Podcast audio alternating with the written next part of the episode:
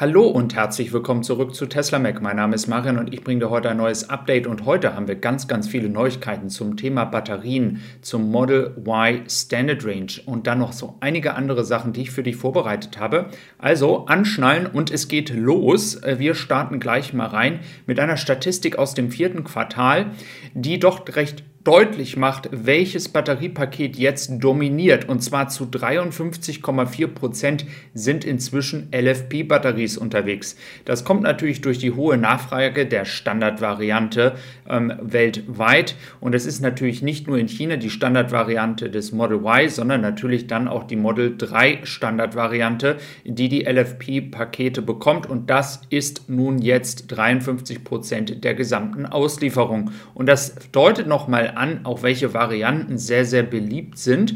Und äh, deswegen wird es auch bald Neuigkeiten aus Austin geben zum Thema Model Y Standard Range. Aber da gehen wir gleich noch im Laufe des Videos drauf ein. Grundsätzlich können wir also sehen, dass sich diese Prozentzahlen wahrscheinlich auch noch verschieben werden, wenn dann auch die 4680er Zellen auf den Markt kommen. Da die aber natürlich erstmal in die Performance- und Long-Range-Varianten reingehen, werden sie zahlenmäßig die LFP-Batterien erstmal nicht einholen können. Und während hier in Grünheide weitere Vorbereitungen starten für das Event, welches nun am 22. März stattfindet, gibt es auch einige andere schöne Neuigkeiten, denn wir haben auch einige Updates, die jetzt in den Autos kommen und unter anderem in den Niederlanden und Frankreich besteht jetzt die Möglichkeit, ein Feedback zu geben, wie ist die Ladeerfahrung. Äh, ich hatte ja darüber auch schon mal gesprochen. Hier gibt es Screenshots auch zum Thema, wie, ja, wie preiswert findest du die Tesla Supercharger? Das habe ich jetzt hier nicht angeklickt gehabt. Das ist einfach nur ein Screenshot. Und es wird auch noch die Frage gestellt, wie man aufmerksam wird auf die Preise von den Superchargern. Das soll wohl nur einer von vielen Fragen sein. Also Tesla ist bedacht darauf, Feedback zu bekommen von euch als Kunden, wenn ihr schon einen Tesla habt. Und äh, ich hatte ja in der Vergangenheit gesagt, dass es hier ja auch Umfragen gibt, an denen man teilnehmen kann.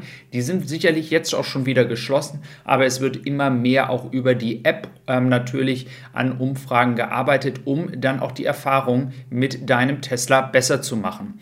Und jetzt wird es nämlich sehr, sehr spannend. Schätzung der Ladezeit wird jetzt noch viel effizienter, weil eben halt die aktuelle Temperatur der Batterie mit berücksichtigt wird ähm, wenn ein Fahrzeug an einem Supercharger oder einem Schnellladegerät eines Drittanbieters angeschlossen ist. Aber nicht nur das, es werden jetzt auch während du fährst und deine Batterie da ist und einen bestimmten Prozentsatz hat, ähm, in diesem Moment werden dann auch zum Beispiel für die Reichweite inzwischen auch der Wind und auch die Luftfeuchtigkeit mit einkalkuliert. Das ist tatsächlich sehr, sehr interessant weil das wird natürlich die Reichweitenkalkulation, wenn du unterwegs bist, noch akkurater machen. Und das finde ich einen sehr guten Punkt.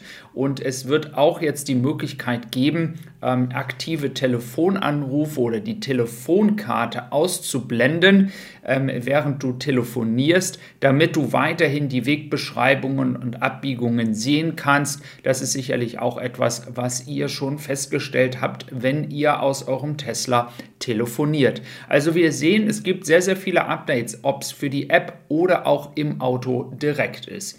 Ähm, dann hat äh, Sarah Merritt hier eine Insider-Information bekommen, dass vor wenigen Tagen, das war vor zwei Tagen schon angefangen worden ist, 30 Autos zu produzieren, beziehungsweise die Autos für die Auslieferung am 22. zu produzieren. Und das deutet darauf hin, wie ich auch schon mehrmals gesagt habe, dass hier dann bis zu dem Punkt, wo das Event stattfindet, sicherlich schon 6, 7, 800 Autos ähm, fertig sind und die dann auch ausgeliefert werden können. Und äh, ich habe die Vermutung, aufgrund von Leuten, die mich ja kontaktiert haben, dass auch schon die Autos abtransportiert werden, teilweise und zu den Lieferzentren kommen, damit dann direkt an den Tagen nach dem Event auch schon von den jeweiligen Lieferzentren dann auch die Autos an die Kunden ausgeliefert werden können. Ja, dann gibt es noch Neuigkeiten zum Model Y Standard Range. Und jetzt könnte man natürlich fragen, warum in aller Welt sollte das jetzt Tesla machen? Ja, das hat natürlich verschiedene Gesichtspunkte hier. Ähm, in den USA, in Texas scheint es in den Codes weiterhin drinne zu sein ähm, dass das Model Y Standard Range aus Austin kommen wird und dass hier auch dann die Möglichkeit da sein soll, es bald online zu bestellen. Auch ist hier noch die offene Frage, die noch nicht geklärt ist, welche Batterie da reinkommen wird, aber es könnte, wie gesagt, weiterhin die LFP-Batterie sein. Und diese Option, warum lässt Tesla diese jetzt noch nicht auf die Website fahren?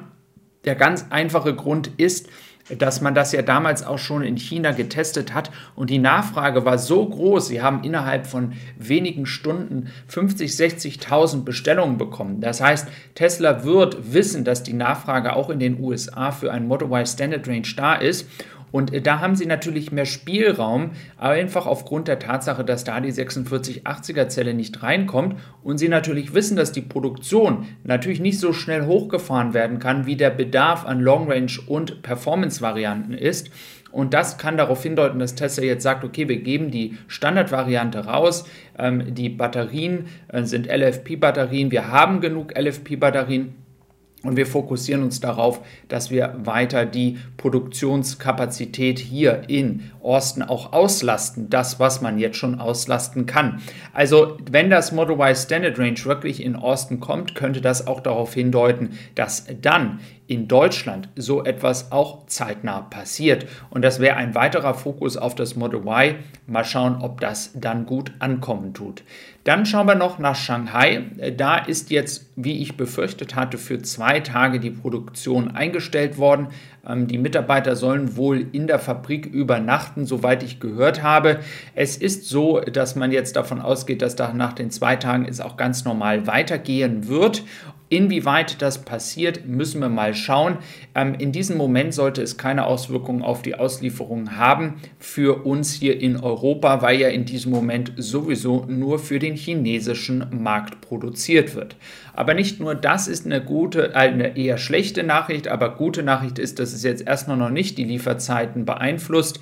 Eine gute Nachricht ist tatsächlich noch aus Grünheide, denn in Grünheide wurde auch das Thema Wasser jetzt geregelt. Also wir haben jetzt keine ähm, Hürden mehr zu überwinden. Es ist alles gemacht für die Auslieferung im März, also Ende März und dann Richtung April. Und da bin ich sehr, sehr gespannt, wie schnell hier die Domino-Effekte einsetzen, dass zum Beispiel Y Long Range auch nicht mehr aus China kommt. Wie gesagt, Tesla zieht gerade das Tempo unfassbar an. Und ich muss ehrlich sagen, dass ich glaube, dass wir uns da noch in den nächsten Wochen sehr überraschen werden, was Tesla hier so alles liefern wird. Also es bleibt spannend, es wird ein paar spannende Tage jetzt geben und wenn du mich noch unterstützen willst, kannst du dieses auf Tessie Supply, meinem Podcast. Ich wünsche dir noch einen schönen Tag, mach's gut, dein Marian und tschüss.